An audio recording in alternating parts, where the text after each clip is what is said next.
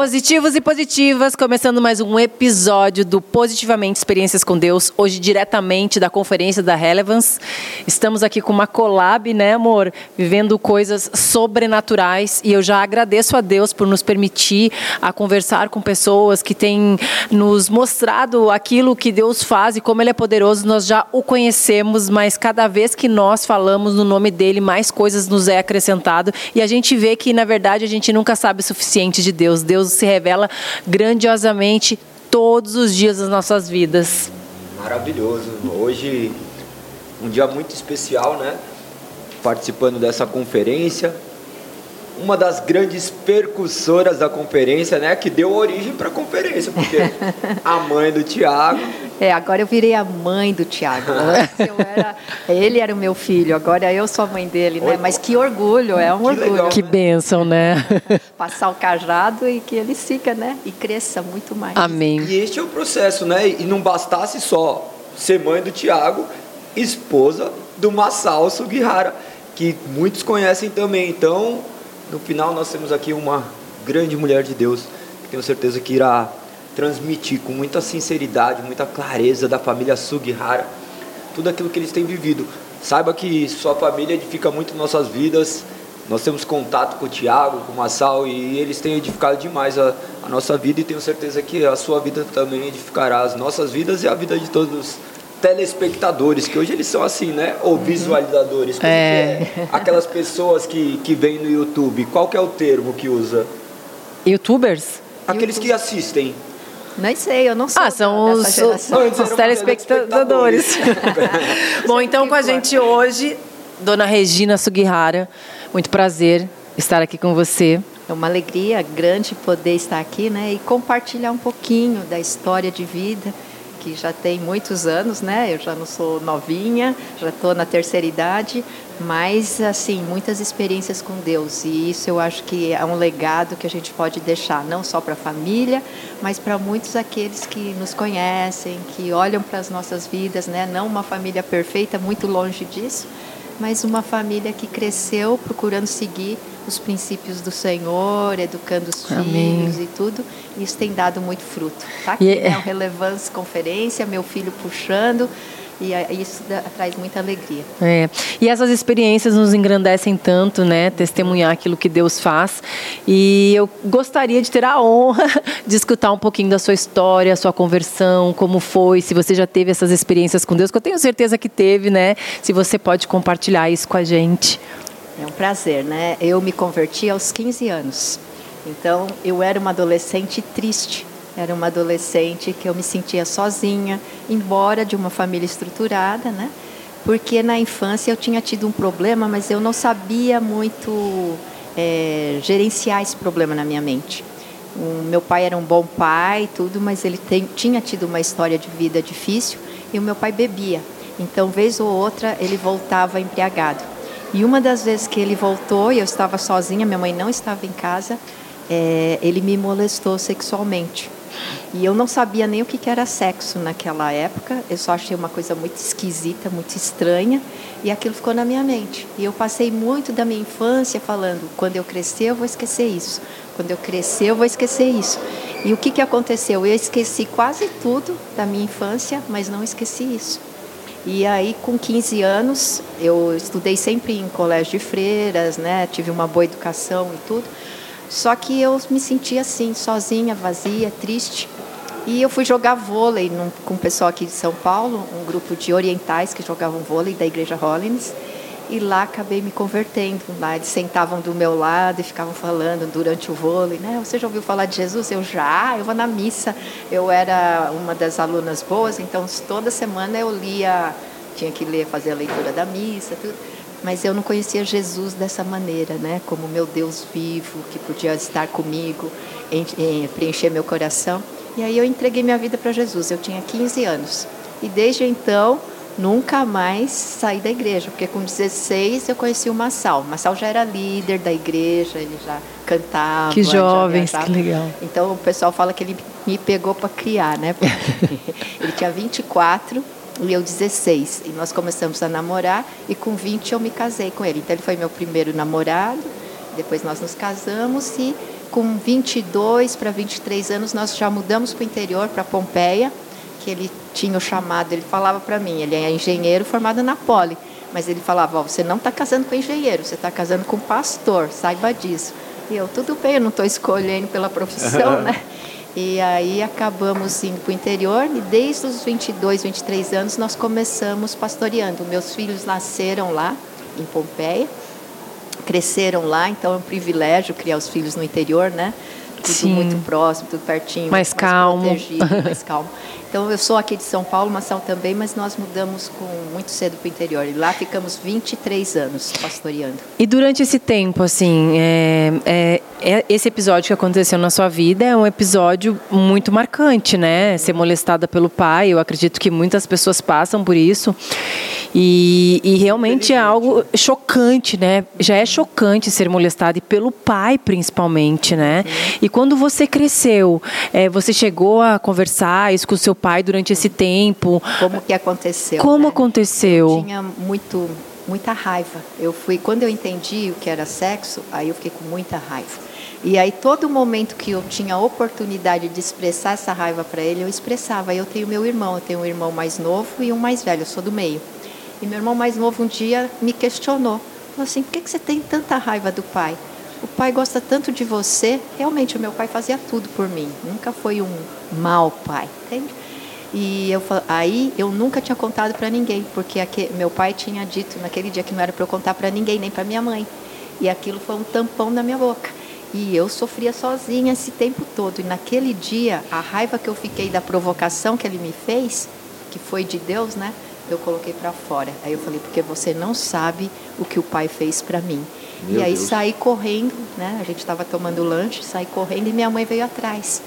E aí foi a primeira vez que eu consegui contar para alguém e consegui contar para minha mãe. E eu lembro que à noite meu pai chegou e eu escutei minha mãe conversando com ele e meu pai chorou. Ele não sabia que tinha feito isso comigo, ele fez debaixo de álcool, de bebida. Você vê como a bebida ela pode fazer você ter comportamentos que você pode se arrepender o resto da vida.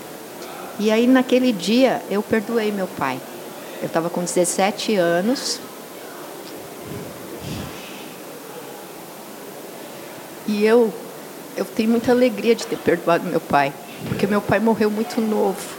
Meu pai, hoje minha mãe é viva ainda, minha mãe tem 84 anos meu pai tinha 55 e minha mãe tinha 54. Quando meu pai morreu, de repente, ele teve um diagnóstico de, de câncer num período lá, em novembro, e em março, meu pai faleceu. E eu perdoei meu pai, tinha 17, depois me casei com 20, e quando meu pai morreu, já tinha os dois filhos pequenos.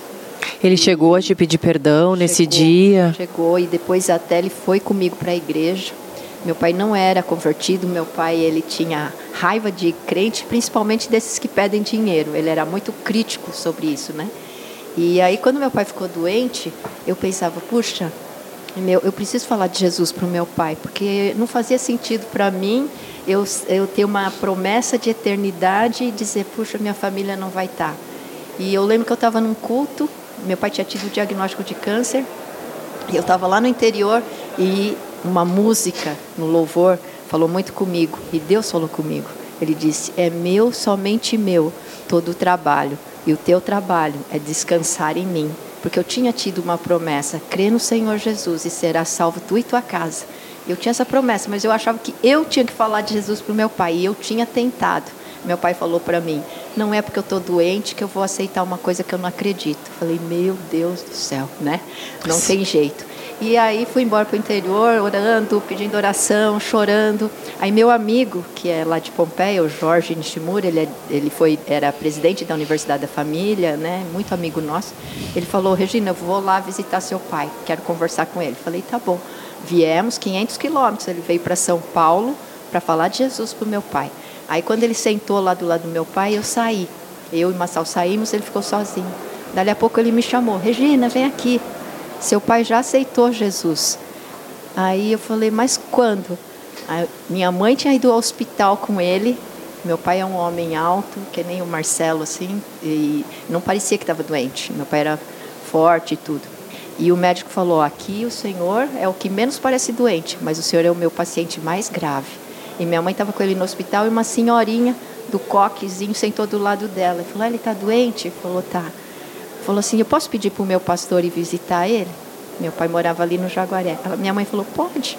Aí o pastor, uma quinta-feira à noite, um pastor de uma igreja pentecostal, Deus é amor, uma igreja pequenininha de Osasco, foi lá chovendo, bateu na porta de casa e apresentou Jesus de uma tal maneira que meu pai recebeu Jesus naquela noite. Aí eu cheguei no sábado. No, no sábado, o meu pai disse para o Massal: Eu quero ir na igreja daquele pastor. Você me leva? Massal, é claro que eu levo o senhor. Aí levou lá na igreja, passou a, a cestinha de oferta três vezes. O Marcelo ficou até com vergonha, porque ele sabia da crítica que meu pai tinha. Mas você vê como Deus faz as coisas, né? É. Ele foi receber Jesus com um pastor de uma igreja pentecostal, lá uma igreja simples, e ele entregou a vida para Jesus. Então eu fiquei é, feliz de ter perdoado meu pai, porque logo em seguida ele morreu, bem rápido morreu em casa, eu estava até, porque ele tinha pedido para a gente vir para São Paulo. Meu pai é, sempre teve é, firma lá no CEAGESP, então era muita fartura de coisa de comer, sabe? Tudo de caixa. E aí ele tinha comprado um bacalhau, não sei que tamanho, tinha comprado caixa de uva, era Páscoa, a gente tinha até um compromisso, mas ele chamou, vem para cá. E aí o Massal falou, cancelou o compromisso, vamos. Meu pai estava doente. Aí enquanto eu estava lá, no sábado, meu pai passou mal e morreu em casa.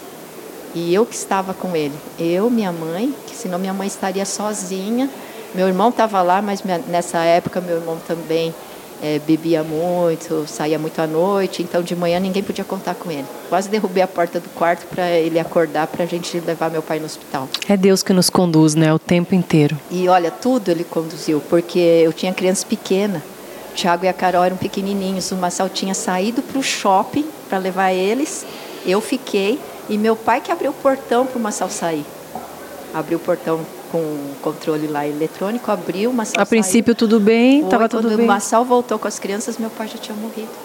E foi aquele susto, porque eh, morreu em casa, entendeu? A gente passou mal eu gritando, chamando meu irmão e tudo, e as crianças, até isso Deus Poupou as crianças. Poupou as crianças. Olha como Deus é, né? Maravilhoso. É, é detalhes, sabe? De detalhes. Eu conheço um Deus, não sei se você conhece, mas eu conheço um Deus que olha pelos detalhes da minha vida. Sempre foi assim. Ah. Que sempre me cuidou, sabe? É. E essa é uma experiência. E depois, passado alguns anos, eu estava também num momento de adoração, do mover de Deus muito grande que nós tivemos lá em Pompeia. E eu estava ajoelhada no chão depois de uma adoração assim super poderosa. Estava lá, eu fui levantar. Quando eu fui levantar, não consegui levantar e veio uma imagem na minha mente e nessa imagem, tem gente que vai achar, ah, é, é, não acredita, é místico, né? Mas nessa imagem eu vi Jesus naquele dia que aconteceu aquilo comigo, que eu fui molestada. E Jesus, ele me tirou do quarto, eu era criança, e ele entrou no quarto no meu lugar e fechou a porta.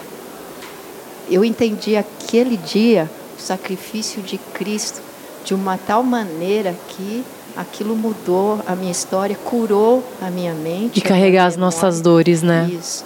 Então hoje, como é que eu me vejo? Eu sei que acho que o, o diabo quis me quebrar desde criança, sabe? Quantos anos você tinha? Eu, eu não sei dizer a idade, né? não tenho essa noção. Mas eu era criança. E hoje eu me vejo como. Eu fui quebrada, mas eu me vejo como uma cerâmica. No Japão tem uma arte que chama kintsugi, que eles consertam a cerâmica quebrada com ouro em pó. E aí essa cerâmica que era comum vira uma obra de arte, né? Sim. Então eu me considero uma obra de arte do Senhor que Ele me consertou com esse ouro em pó que é o amor dele. Amém. E hoje eu tenho esse ministério. Ele me deu essa unção para levar libertação para as pessoas, para transformar aqueles que estão deprimidos em pessoas mais alegres, trazer vestes de louvor em lugar de espírito abatido. E esse tem sido o ministério. Então, eu entreguei minha vida, não foi para psicologia, não. Eu entreguei minha vida para Jesus. E aonde Ele quer chegar, em quem Ele quer chegar, eu me disponho. Entende? Que Ele use minha mente, use minha boca, use tudo que eu tenho, tudo que eu sou para abençoar pessoas. E assim tem sido a nossa história. Como que seus irmãos conseguiram lidar com isso, né? Porque o homem tem um senso de, de justiça, né? E o seu relato expressa o, as dores de milhares de famílias. É. Milhares de famílias, porque elas estão caladas. Uhum. E graças à internet, hoje nós temos visto cada vez mais esses casos vindo à tona, uhum. só que de um jeito errado. Uhum. De um jeito errado, porque daí nós queremos fazer justiça com as próprias mãos, uhum. porque muitas vezes Deus ainda não, Cristo não penetrou ainda nessas famílias, grande maioria dessas famílias não conhecem a Cristo. E como foi esse ambiente dentro do seu lar? como que foi a reação dos seus irmãos? Se seus irmãos conseguiram também efetuar esse perdão? Então, meu irmão mais velho, ele estava fora de casa, que meu irmão mais velho, desde muito novo, foi para o exército. Meu irmão é, é, é coronel hoje, aposentado já da reserva, então ele não convivia muito com a gente, ele morava já na, longe e a gente, eu, eu, eu nunca conversei com ele sobre isso, nem sei se ele sabe profundamente disso. O meu irmão mais novo convive, ele teve muitos conflitos, mas ele tinha muita ligação com meu pai, sabe? Então eu acho que para ele foi mais fácil até perdoar pela minha atitude, sabe? Porque quando ele soube, eu já estava pronta para perdoar, eu já tinha me convertido com 15 anos estava com 17 e foi naquele momento foi tudo. E é muito difícil também quando envolve o pai, né? O pai ou a mãe, porque ao mesmo tempo que é uma decepção, um senso de justiça, existe um amor muito fraterno, né, pelo pai, pela mãe, assim, algo que a gente a gente quer que aquilo que, que aquilo seja mentira, né? Parece que a gente quer que, que aquilo não tivesse acontecido, na verdade, por tanto amor que a gente sente. Então, realmente é muito difícil para lidar. Acredito que até para você, né? Você imagina, óbvio, você não queria que tivesse acontecido de jeito nenhum, principalmente com o seu pai. Isso. E mas esse processo de perdão, a gente entende que é um processo, porque as consequências disso estão em várias áreas da minha vida. Então imagina, hoje eu entendo mais de neurociência de cérebro, imagina seu cérebro com milhões, trilhões de conexões. Cada vez que você pensa, faz uma associação e tal. Então aquilo era algo que filtrava muito de tudo. Então estava em vários arquivos, vamos dizer, em vários locais dentro de mim. Então cada vez que você vai tendo uma experiência, você tem que perdoar é como se fosse uma cebola, que você tira a casca mais grossa, é aquilo que aconteceu. Mas depois tem aquela, sabe aquelas cascas finas? Ah, daí você tem problema no seu relacionamento sexual com seu marido. Você tem que perdoar, porque você tem sequelas daquilo. Aí você tem problemas para confiar nas pessoas, você é super desconfiado. E você percebe isso, começa a se conhecer e perceber. Você tem que perdoar. Porque se eu não podia confiar nem naquele que era meu pai, como que eu vou confiar nas outras pessoas? Entende? E, então eu sempre fui assim, o Massal é super dado, assim, ah, né? E eu sou primeiro desconfio, depois eu confio. Eu levo muito mais tempo para confiar em já alguém. Já tem a questão da cultura oriental Isso, por si só, tem, né? É. Então é um conjunto de coisas que você vai passando na vida e que você, em cada momento que você passa e vê um problema, você tem que, de novo, não é que eu não perdoei, mas é um outro aspecto da minha vida que foi influenciado por aquilo e tem consequência. E você tem que perdoar novamente. Então, uma vez que eu fiz Veredas Antigas, que é um ministério nosso lá da Universidade da Família, que eu fui ministrada pelo Craig Hill, que é o fundador do Veredas, porque nós somos a primeira turma, porque nós que trouxemos junto com o Jorge lá para o Brasil. E aí o Craig falou isso para mim. Falei, eu já perdoei, porque eu, quando eu fui fazer veredas, meu pai já tinha morrido e tudo. Ele falou, não, mas o perdão é, tem vários, várias cascas, vários aspectos. É como ele me deu essa metáfora da cebola. Ele falou, hoje é uma casca que você tem que tirar, e talvez durante a sua vida você vai ter que tirar outras cascas, né? E isso foi o que aconteceu e vem acontecendo. Até hoje, eu estou com 61 anos, e até hoje ainda eu descubro coisas que são consequências disso. Sim. E aí você perdoa. Mas isso porque a senhora tem conhecimento. Hoje a, a, senhora tem uma série de bagagens né, quanto a isso. E, e essas pessoas que não têm acesso a essas informações. Como lidar? Como lidar, como lidar com, isso? isso? Por isso, um ponto um, você tem que abrir o coração com alguém. Por quê? Quando aquilo vai ficando na sua cabeça e você não expressa, aquilo vai. Imagina uma coisa atômica que está lá dentro, batendo em tudo quanto é coisa dentro da sua cabeça. Vai Tem que dar te, voz a essa dor, vai, né? Isso, vai te dando um caos, vai, você vai gerando um caos. A gente entende hoje pela psicologia que as emoções são como um rio, que você tem que fluir. Então, o choro pode durar uma noite, mas o gozo vem pela manhã. Então, você passa por alegria, passa por tristeza, passa por medos, preocupações, e você vai fluindo nesse rio. Agora, quando você tem algo muito forte, um trauma, alguma coisa assim, você sai para uma das margens. A margem de cá é o caos. O que, que é o caos? O caos é quando você cai numa depressão ou num transtorno de ansiedade, medo demais, raiva demais, tristeza demais, você cai nesse lado ou desse outro lado que é a rigidez mental, aquelas pessoas que não querem mais sentir emoção, que elas acabam se fechando para tudo quanto é tipo de e ela perde a capacidade de amar, de fazer vínculo, porque ela fica só no racional, né? eu sou racional, porque às vezes foi ferido, não sabe lidar com essas emoções, ou acaba no caos com excesso de emoção, intensidade alta demais, ou acaba na rigidez mental, né? Então a gente vai entendendo que a vida é esse fluir. Então por isso é muito importante, é só terminando o raciocínio, desculpa, é, abrir para alguém, para que, aquele que aquilo tudo que está num caos se organize um pouco na sua própria mente, sabe? Você tira um pedacinho, organiza, você chora, é carregado de choro, de, de angústia, de tudo isso, você põe para fora. E aí você consegue organizar um pouco e voltar aquilo lá dentro. Não precisa resolver tudo de uma vez. A gente não aguenta, entende? Você tem que ir aos poucos. E por isso que é muito importante ter alguém da sua confiança e abrir o coração. Você não vai ter solução por ninguém, mas você vai se organizando emocionalmente, mentalmente e isso ajuda muito. E todos os dias eu acho um pouquinho, né, de cada coisa, porque às vezes a gente acha que está curado de algo. Uhum. Eu tive um caso de, há um tempo atrás, um caso de pânico. Eu fiquei 10 dias em pânico e você vê, por causa de um resultado de um exame. E, e aí às vezes eu fico me perguntando, né, por que por causa de um resultado do exame? E aí quando a gente descobre com o meu tratamento que são por coisas que eu já vivi, medos, medos de perder, é, medo de morrer, isso. tantas coisas, sabe? Eu passei por isso isso, porque na verdade, devido a essa história de vida, com 40 anos eu tive um transtorno de pânico, certo? Eu tava pastora já junto com meu marido, família organizada, filhos estruturados, tudo bem.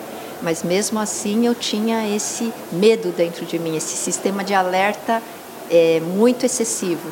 Então sabe? Porque quando você tem pai alcoólatra, coisa assim, você aciona um sistema de alerta. Você não sabe se vai vir bêbado ou se vai vir normal, entende? Você fica sempre assim, a criança, né? Eu como criança. E aí eu fui desenvolvendo até que a conta chega. A conta sempre chega. Se a gente não trata alguma coisa, a conta chega. Depois dos 40 vem a conta. E veio a conta. Tive um transtorno de pânico, é, entendi o que eu tinha que fazer nessa época. Eu conheci o Augusto Cury, fiz umas imersões com ele, ainda não tinha formado em psicologia. E logo em seguida fui fazer psicologia. E aí, aos 45, eu tive um câncer de mama. E aí, quando eu tive o diagnóstico do câncer, eu orei para Deus. Falei, Senhor, eu enfrento o câncer, mas por favor, não me deixe ter transtorno de pânico novamente. Entende? E aí eu comecei a gerenciar tudo, vinha eu, hoje eu trabalho com psicologia cognitiva, então eu já entendia bastante o que, que eu tinha que fazer. É, vinha o pensamento: se morrer, eu falava, se eu morrer, eu entreguei minha vida para Jesus aos 15 anos e eu acreditei que eu vou fechar meus olhos aqui e vou abrir na presença dele. Aí a emoção baixava. Aí vinha outra, outro pensamento: e se sofrer? Sofrer você não aguenta, você é fraca. Era o que eu, eu pensava. Tudo isso que você está falando era o que eu, eu pensava. dizia para mim, conversava comigo. Sim, eu sou fraca, mas eu sirvo um Deus que é forte. E aquela senhorinha da minha igreja sofreu e aguentou. Aquela criança sofreu e aguentou. Eu não sou pior nem melhor do que ninguém. Se eu tiver que sofrer, eu vou aguentar.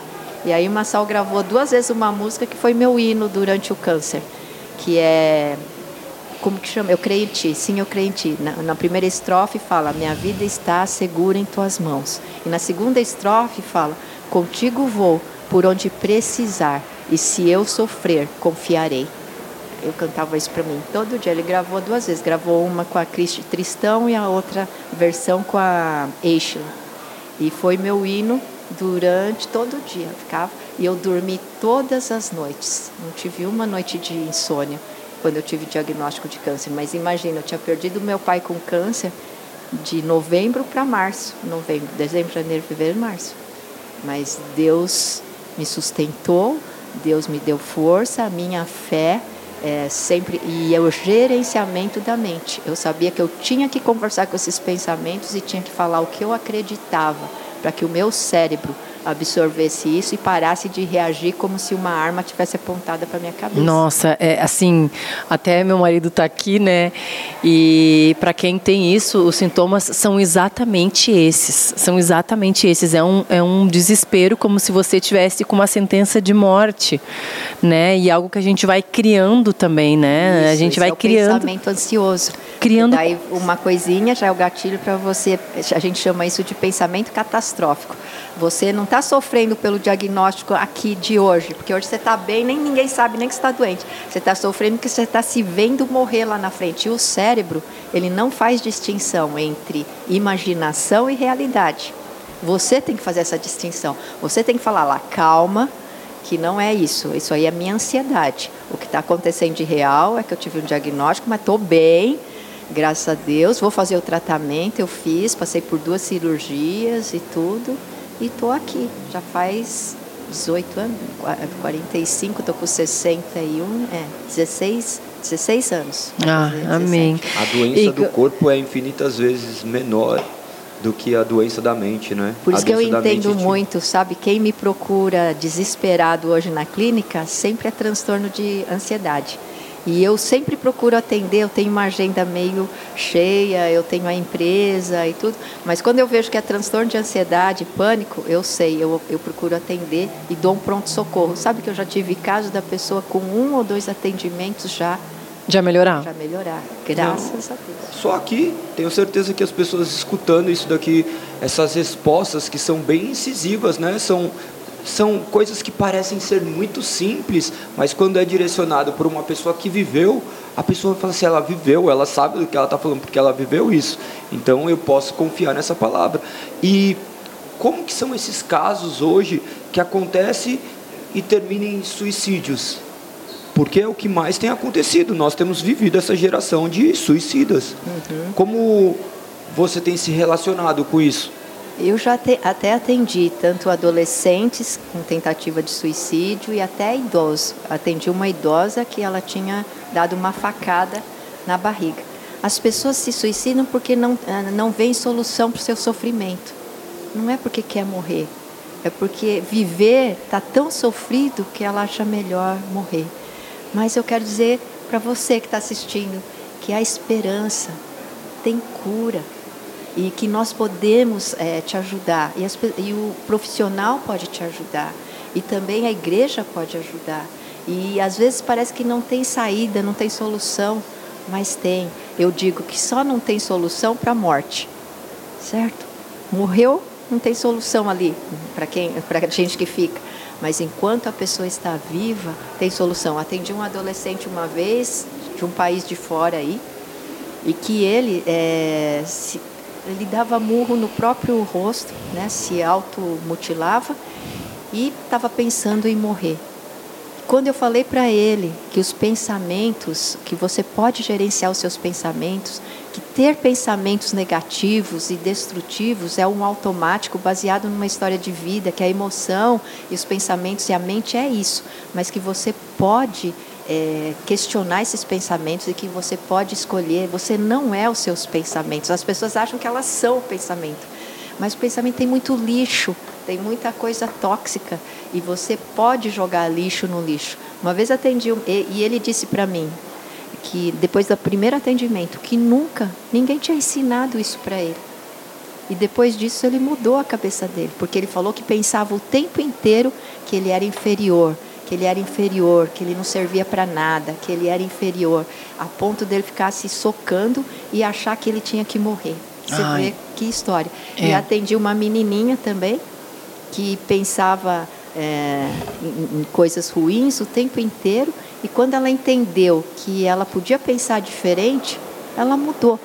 Então, é, é isso que eu luto para levar. Brain to Be, que é a, a minha empresa, não está aqui, tá, não tá, hoje é uma outra collab, né? É, a minha empresa, a gente é focado em ensinar isso para as crianças até adultos. Olha, e isso é o que está faltando, né? Começar nas crianças, desde pequeno. Agora, a gente entrou nesse assunto e, e, eu gostaria até que você me contasse duas coisas. Primeiro, se você teve alguma experiência assim com Deus sobrenatural e, e logo depois eu queria que você me esclarecesse é, a diferença, por exemplo, entre a pessoa ter uma crise de ansiedade, de pânico e isso ser emocional ou isso ser espiritual. Porque muita gente não procura um médico, não procura um profissional profissional achando que isso é espiritual. Uhum. Existe a experiência, a gente lê a Bíblia, a gente sabe que existe a experiência espiritual, por exemplo, de estar endemoniado ou ter algum tipo de caso assim, mas a gente põe muita responsabilidade no diabo em coisa que não é, é emocional. E eu tava, eu falei hoje, né, não sei se vocês estavam ali dentro, eu falei sobre a mente, a batalha da mente, e que a gente vai acreditando em muitas mentiras sobre nós, sobre as situações, sobre a vida. E depois que você acredita naquela mentira e repete muitas vezes aquela mentira dentro de você, aquilo se torna o que a Bíblia chama de fortalezas. E você tem fortalezas e sofismas. O que, que são sofismas? São mentiras tão bem elaboradas que você acredita nelas. Que são verdades, né? Que são as suas verdades. É. E elas que comandam suas decisões e a sua vida. Então, quando a gente aprende a questionar isso, a gente acaba tendo uma vida diferente. Então, no meu caso, era espiritual ou era a minha própria mente emocional? No meu caso, era a minha mente emocional. Eu fui criando essa fortaleza. E o inimigo se esconde nessas fortalezas, nessas mentiras que você acredita. Certo? Mas não é ele que está ali, você que está acreditando na mentira. Entende? São as brechas, são as brechas que a gente dá, na verdade, de ficar criando coisas que talvez nunca aconteça na vida. É, né? Parece um lugar, filme de ação. Não dê lugar ao diabo, né? Você dá é. através do pecado e através das mentiras que você acredita sobre você, que você nada vai mudar na sua vida, que a sua vida é uma porcaria, que você é inferior a todo mundo. São mentiras que não bate com a palavra de Deus não bate com aquilo que Deus está falando. Então você está escolhendo andar pelo esse caminho da mentira e acreditando numa mentira, ao invés de andar no caminho da vida, no caminho da bênção. Então gerenciar a mente e saber pegar quais são essas fortalezas e trazer a verdade de Deus para destruir essas fortalezas é o grande caminho da saúde mental e espiritual, sabe? E muitas vezes você vai ver que não é o diabo que era sua própria mente, sua própria forma de pensar. É. A Bíblia fala disso. E o quanto é importante, né, procurar um profissional para realmente conseguir sair desse lugar.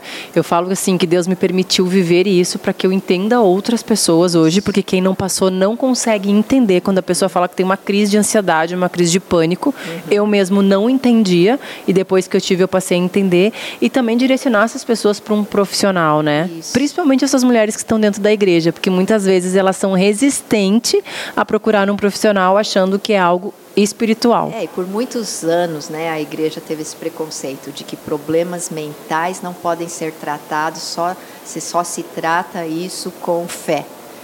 Mas a gente sabe que a depressão, o transtorno de ansiedade, eu mesmo vivi sem pastor, estando na igreja e não não estando em pecado e não fazendo nada de errado. Eu vivi um transtorno de pânico e um câncer. Mas Entende? Tá, todos nós estamos sujeitos é. a passar. E com tanto tempo assim de ministério, você tem algo, alguma experiência com Deus sobrenatural assim que quando você viveu você falou, nossa, não imaginava que isso existisse? Eu tive várias, né? Então eu vou contar uma que foi me marcou demais. Eu fui num evento, estava tendo um período de avivamento e tudo. Eu fui num evento junto com o Dan Duque. Não sei se vocês conheceram. O Dan Duque era um missionário americano que vinha e pregava sobre avivamento, ia pelas igrejas. E ele passou lá em Pompeia e depois convidou a mim e a minha amiga para ir lá num evento que ele ia fazer, em Governador Valadares. Nós fomos. Aí eu era ainda nova e não estava acostumada a pregar, nada disso, né? Porque uh, eu, eu era esposa do pastor, mas não era pregadora lá da igreja. E aí nós, nós fomos num, numa cidadezinha, fui com a esposa dele. E aí nós entramos na igreja, começamos a adorar. Eu estava de joelho, eu vi um anjo entrar no, no local e deu uma chave na minha mão. Aí eu falei, meu Deus, não tô, que que é isso, entendeu? eu não quero falar nada. Eu fiquei lá agachada e tal. De repente, a Marte, ela era ela pregadora. Ela falou assim: Eu sinto que hoje quem tem que pregar aqui é a Regina. Acredita nisso? Meu Deus. Eu, eu, tive que levantar tremendo lá, porque eu não estava acostumada, uma igreja lotada, para ouvir a Marte e não a mim. Aí eu fui lá, o que, que eu fiz? Eu dei meu testemunho, entendeu? Dei meu testemunho de tudo, como Deus tinha me curado, todas essas coisas que eu contei aqui. Aí, tudo bem, fui embora. Há uns cinco, seis anos atrás, sete anos atrás, nós recebemos um pastor na minha igreja para pregar, lá em Alphaville. Aí eu falei, muito prazer, tal. Não, eu te conheço. Eu falei, ah, você me conhece? Ele falou, você foi na minha igreja com a Marte Duque, lá em Governador Valadares. Eu lembrei, foi aquela igreja onde aconteceu. Eu falei, é mesmo? Ele falou, é, você foi na minha igreja. Eu falei, eu lembro, eu fui na sua igreja. E ele falou, naquele dia, eu e a minha esposa fomos curados pela sua palavra, porque eles tinham perdido uma filhinha, morreu enquanto eles estavam dormindo. Eles passaram, quando eles saíram do quarto de manhã, quando eles chegaram, a filha estava morta no berço. Então, não sei se é hum. filha ou filho, não me lembro é, ao certo.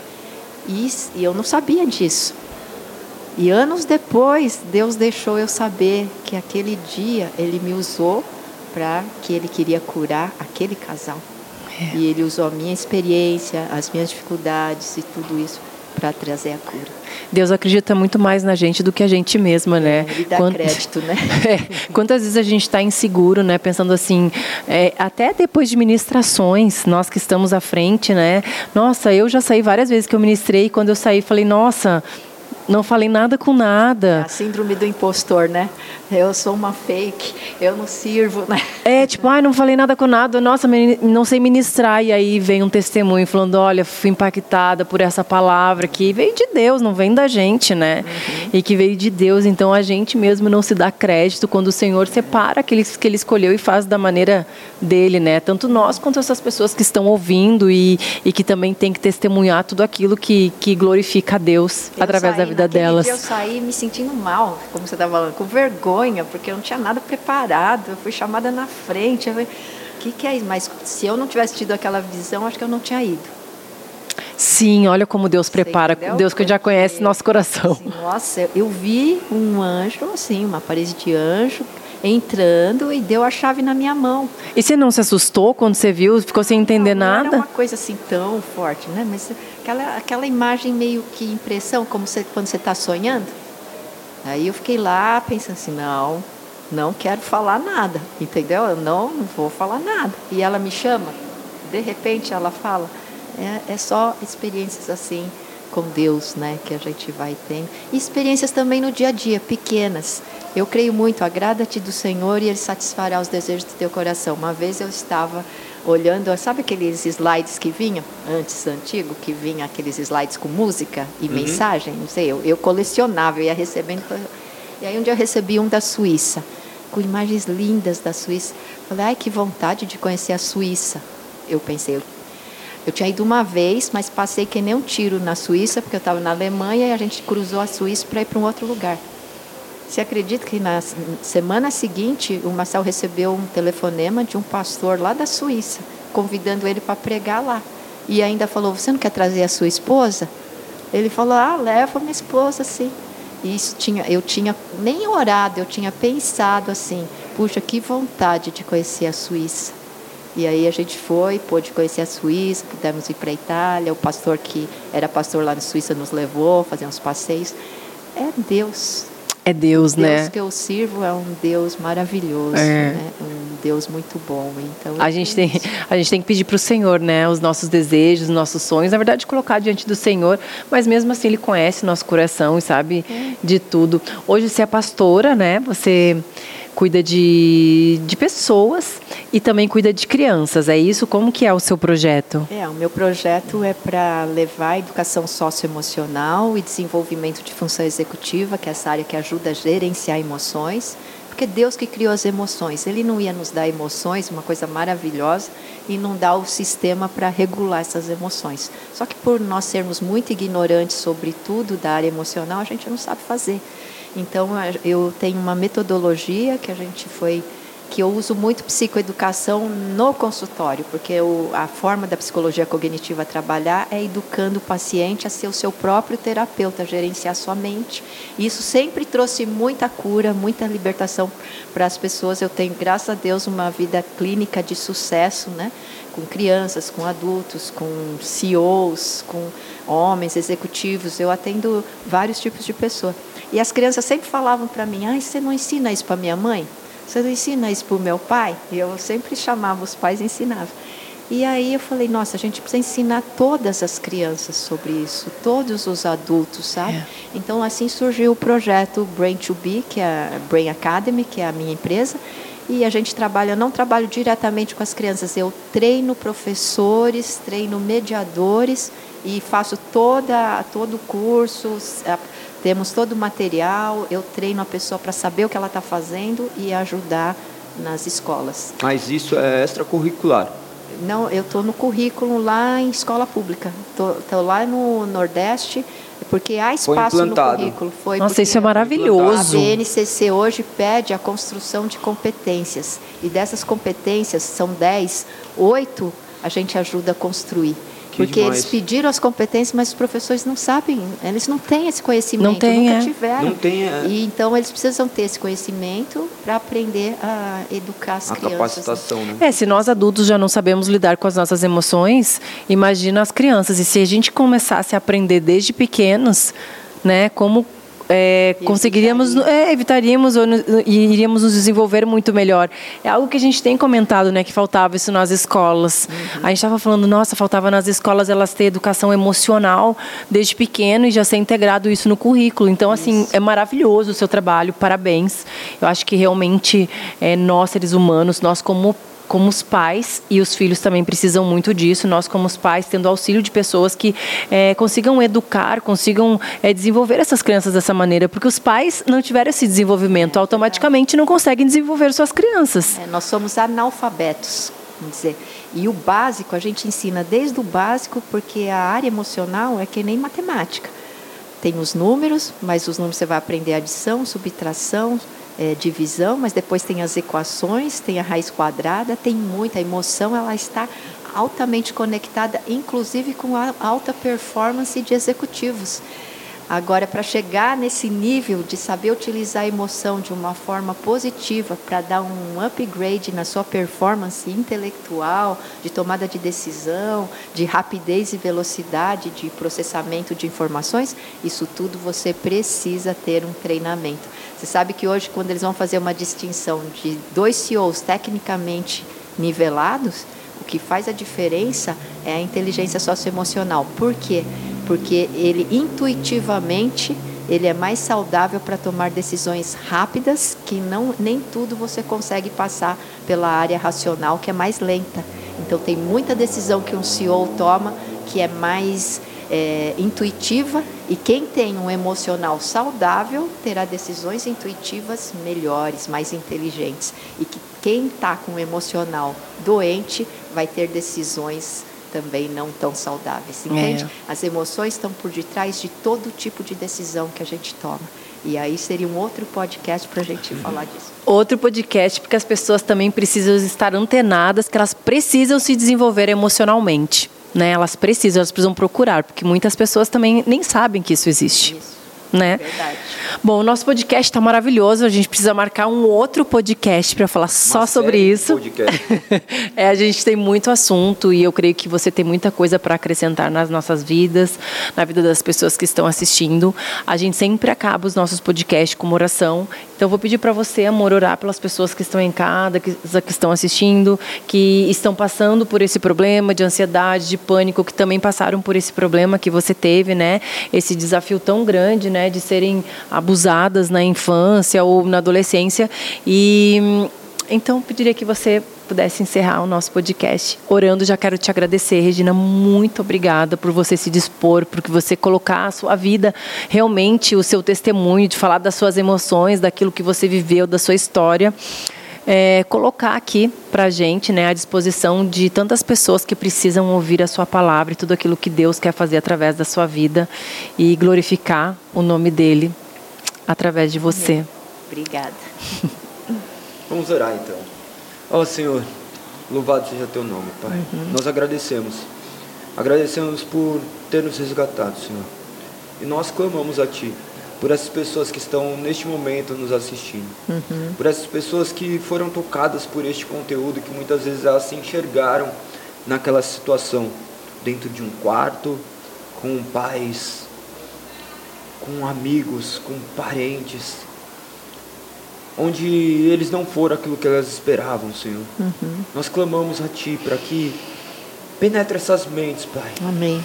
E traga cura, uhum. traga paz. Uhum que essas pessoas possam conhecer a Ti, ter um encontro genuíno com Teu Santo Espírito, aquele que pode remover todas as marcas do passado. Que o Teu Santo Espírito possa cauterizar essas feridas que ainda Amém. estão abertas, Pai. Que esse Amém, mal não venha a ser propagado por outras vidas, pois sabemos, Pai, que aqueles que estão feridos ferem. Uhum. Pai, entre com providência sobre esses lares. Amém. Nós te agradecemos, Pai, pois sabemos que somente em Tu nós poderemos encontrar salvação, encontrar refúgio para as nossas dores, Pai. Te agradecemos por termos a vida da, da Regina, Pai, aqui, uhum. que pôde testemunhar, ainda que com lágrimas nos olhos, mas com a felicidade, sabendo que a mesma graça que alcançou o pai dela a alcançou. Que essa mesma graça, Pai, possa alcançar essas pessoas que estão hoje assistindo, uhum. sabendo que o Senhor é o Deus da eternidade, o Senhor uhum. é o uhum. Deus que nada fugiu do controle, que ainda uhum. que existam dores, há aquela mão que cura. Senhor, nós pedimos, penetre a vida dessas crianças, desses filhos, que eles não sejam mais tomados, Pai, uhum. por esse mal que tem rondado nossas, nossas vidas. Tome conta, Pai, não somente desse podcast, mas dessas vidas. Uhum. Que essa seja uma porta Amém. de entrada nesses lares. Amém. Nós clamamos a Ti e agradecemos, pois sabemos que nenhuma oração provém de nós, senão do Teu Santo Espírito, uhum. que já penetra esses lares. Amém. Te agradecemos na confiança de que o Senhor irá efetuar e concluir a boa obra a qual começastes nos guarde nos livros de todo mal, Pai. Essa é a nossa oração em nome de Cristo Jesus. Amém. Amém. Amém. Amém. Positivos e Amém. positivas. Até o próximo episódio. Eu tenho certeza que grandes coisas acontecerão na sua vida através do Senhor, que é o único que pode mudar e transformar a sua vida.